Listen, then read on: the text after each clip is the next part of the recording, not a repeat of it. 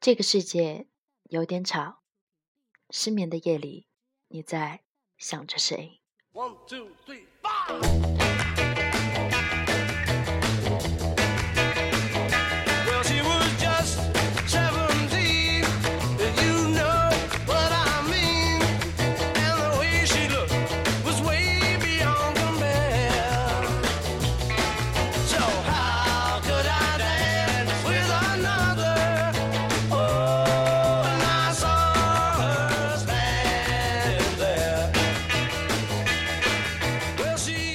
？Hello，大家好，欢迎搭乘上海时尚乌托邦的红温，我是你们的主播 Chara。一九六三年二月十一日，可以说是摇滚乐史上最具革命性的一天，因为就是在这一天里，The Beatles 用 live 的形式，花了将近十个小时，灌录了他们的首张专辑里的全部十首歌曲。可以说，就此之后，摇滚乐的重地彻底的从美国转移到了英国。Beatles 乐队在上个世纪六十年代可以说是引领了轰轰烈烈的摇滚浪潮，从根本上冲击了美国音乐的基础，彻底埋葬了猫王统治的王朝，甚至可以说是称霸了整个美国的唱片市场。也可以这么说吧。Beatles 影响了此后美国本土流行音乐的发展道路。那今晚第一首播放的歌曲呢，就是整张专辑里我个人最喜欢的一首《I Saw Her Standing There》。整首歌的节奏感都非常的强，特别是开头，当 Paul 麦卡蒂尼以 One Two Three Four 开始了第一首歌曲的时候的演奏，仿佛就如读秒一般的宣布了一个时代的开始。而 The Beatles 也开始了他们征服全球歌迷的神话旅程。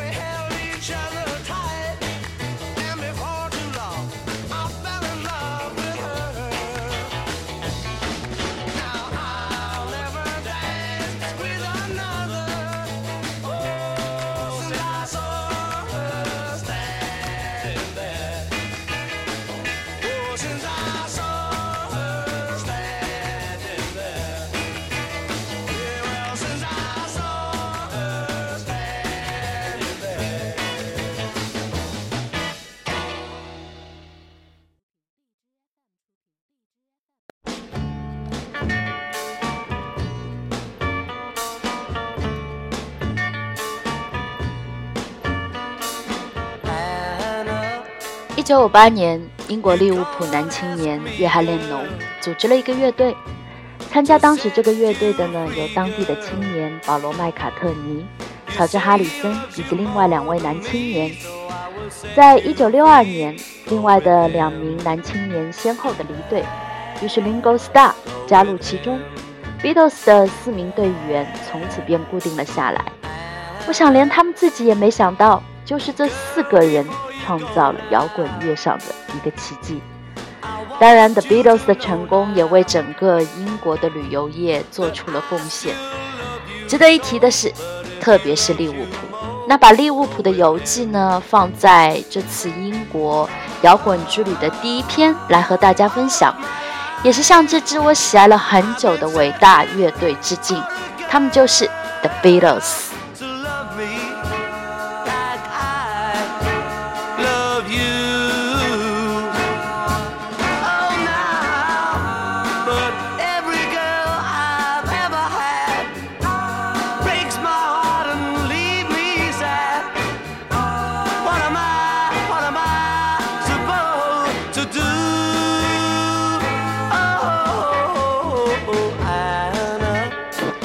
其实，当我坐上曼彻斯特开往利物浦的火车的时候，我就对这个城市充满了期待和憧憬，一直非常特别想深入感受 Beatles 歌里所描绘的场景。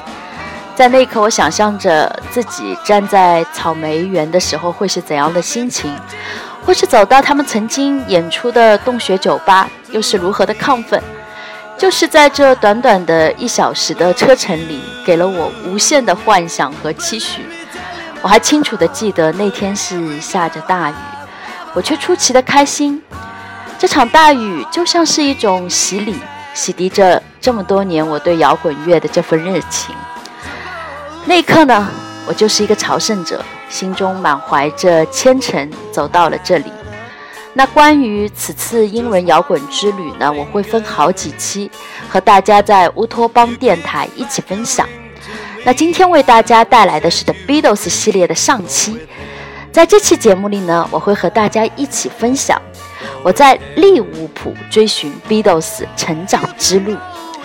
在下期呢，我会着重和大家分享 Beatles 在利物浦博物馆的故事，以及全世界 Beatles 都要去朝圣的凯文姐的故事。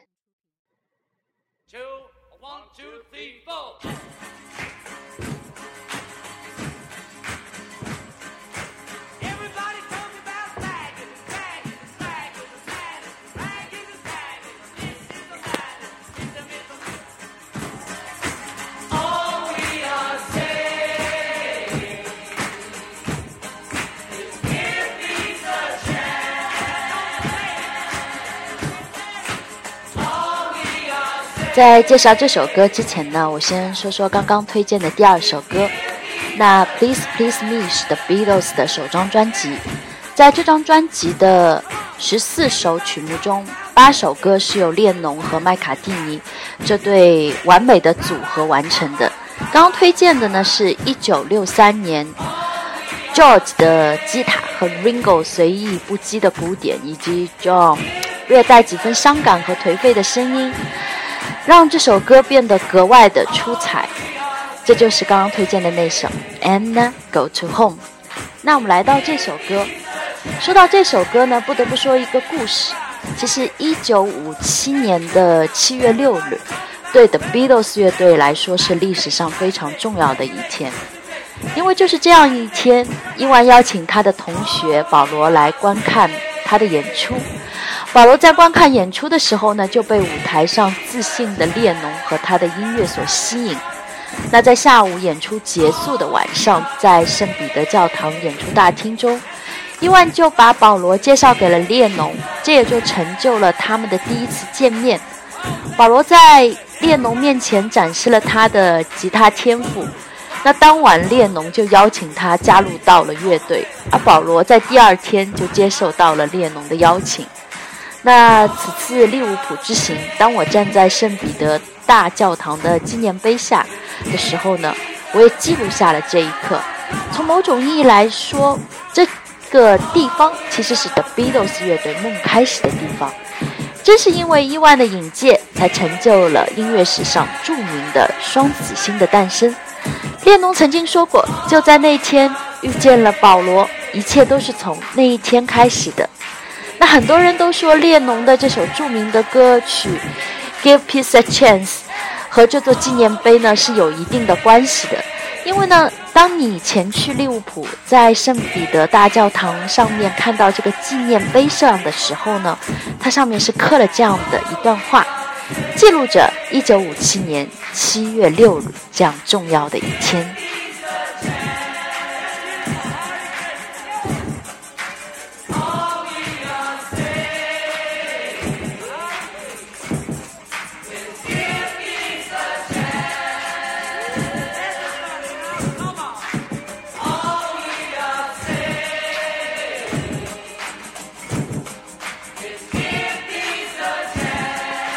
在介绍下一首歌的时候呢，我先说一说吧。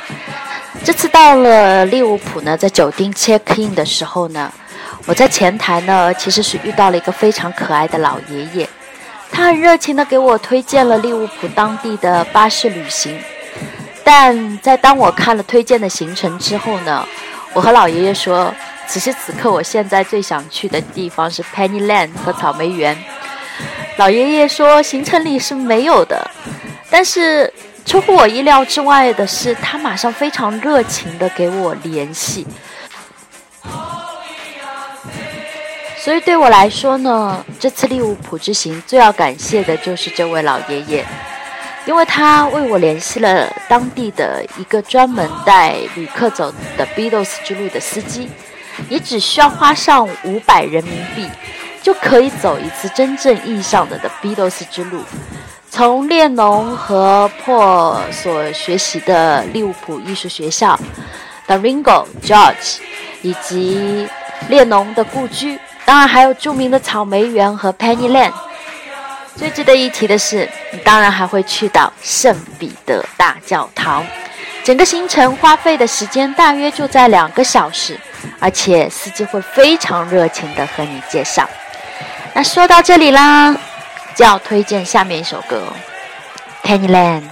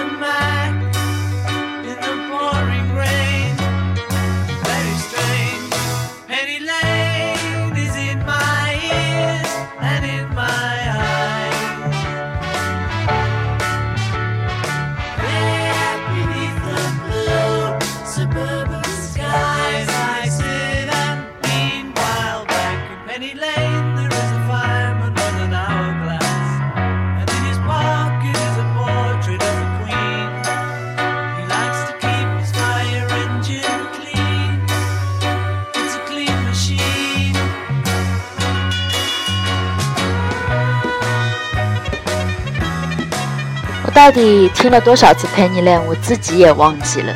当我真正到达的时候呢，我从街口走到了街末，就像一个兴奋的不得了的小孩，得到一个糖果一样的开心，来来回回了很多次。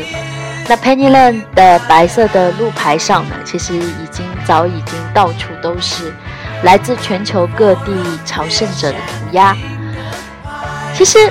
这些涂鸦让这条安静的小巷子格外的五彩缤纷，但是其实呢，在歌里面我们所听到的 Penny Lane，没有一个是坐落在这个巷子中的。约翰列侬曾经说过，Penny Lane 不只是一条街，而是郊区的一大片地方。有意思的呢是，保罗和列侬小时候呢，其实都是住在 Penny Lane 附近的。他们小时候不止一次在这条巷子中走过，但是从来没有遇见过彼此。这也是为何这条小巷子对于保罗和列侬来说有着非凡的意义的原因之一。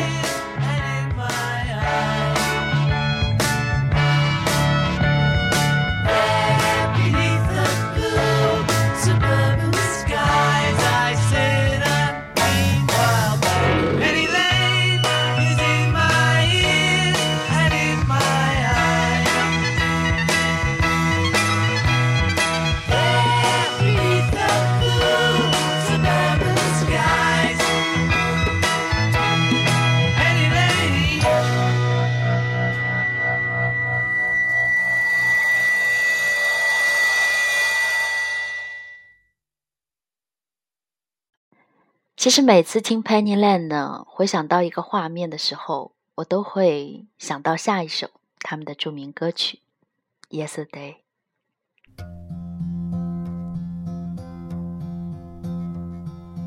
Yesterday, all my troubles seem so far away. Now it looks as though they're here to stay. Oh, I believe yesterday. Suddenly, I'm not half the man I used to be. There's a shadow hanging over me. Oh, yesterday came suddenly. Why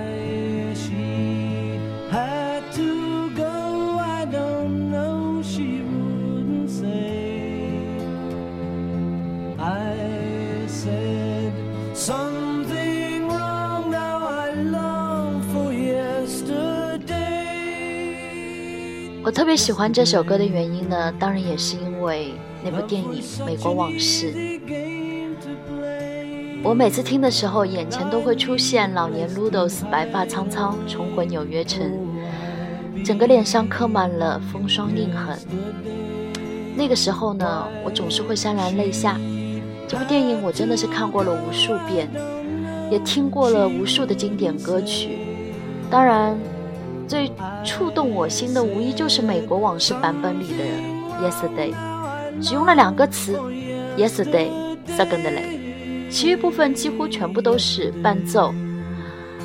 这张专辑呢，其实是收录在《h a p 中的，《h a p 呢其实是一张电影原声，但这张专辑呢，在 The Beatles 的音乐历程中确实是非常重要的。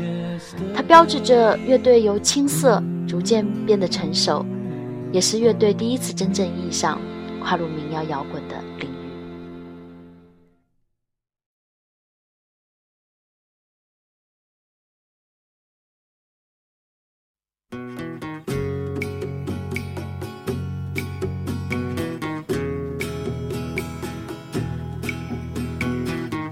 I give her all my love, that's all I do. And if you saw my love, you'd love her too. I love her. She gives me everything. 在说这首歌之前呢，我们还是接着上一首歌，用我们刚刚的话题进入到，其实《Yesterday》Have 这张专辑呢，的确是某种意义上的 Beatles 真正的跨入了民谣摇滚的领域。虽然听起来仍然是非常流行的，但是他们的音乐已经变得更多的冷静和多思。像《Have》和《Ticket to Right》都是他们非常令人难忘的经典之作。当然，如果说提到刚刚那张专辑，不得不说的就是这首《Yesterday》，因为从某种意义上说，这首歌比这张专辑要有名的太多。我估计。全世界的人至少有一半以上应该听过那首歌吧，因为《Yesterday》也是号称史上被人翻唱最多的歌曲。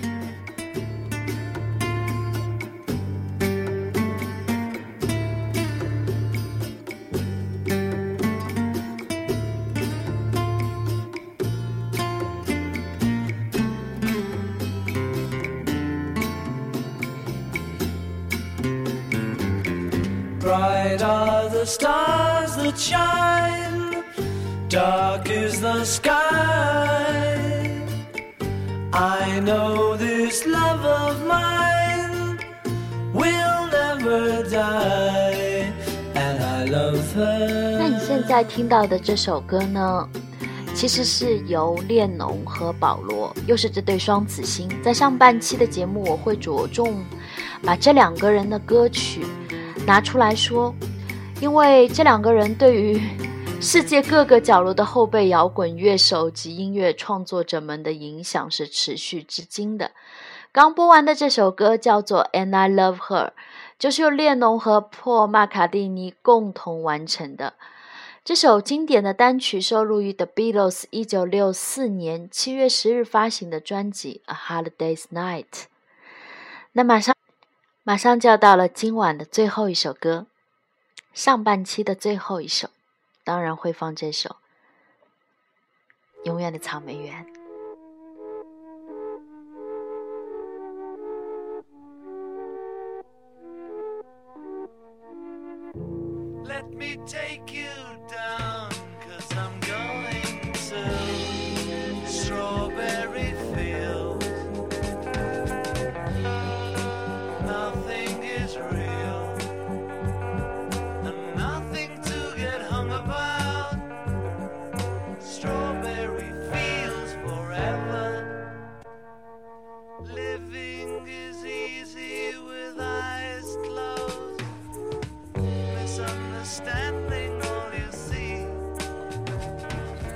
上期节目的最后一首，我还是留给了这首最经典的《永远的草莓园》。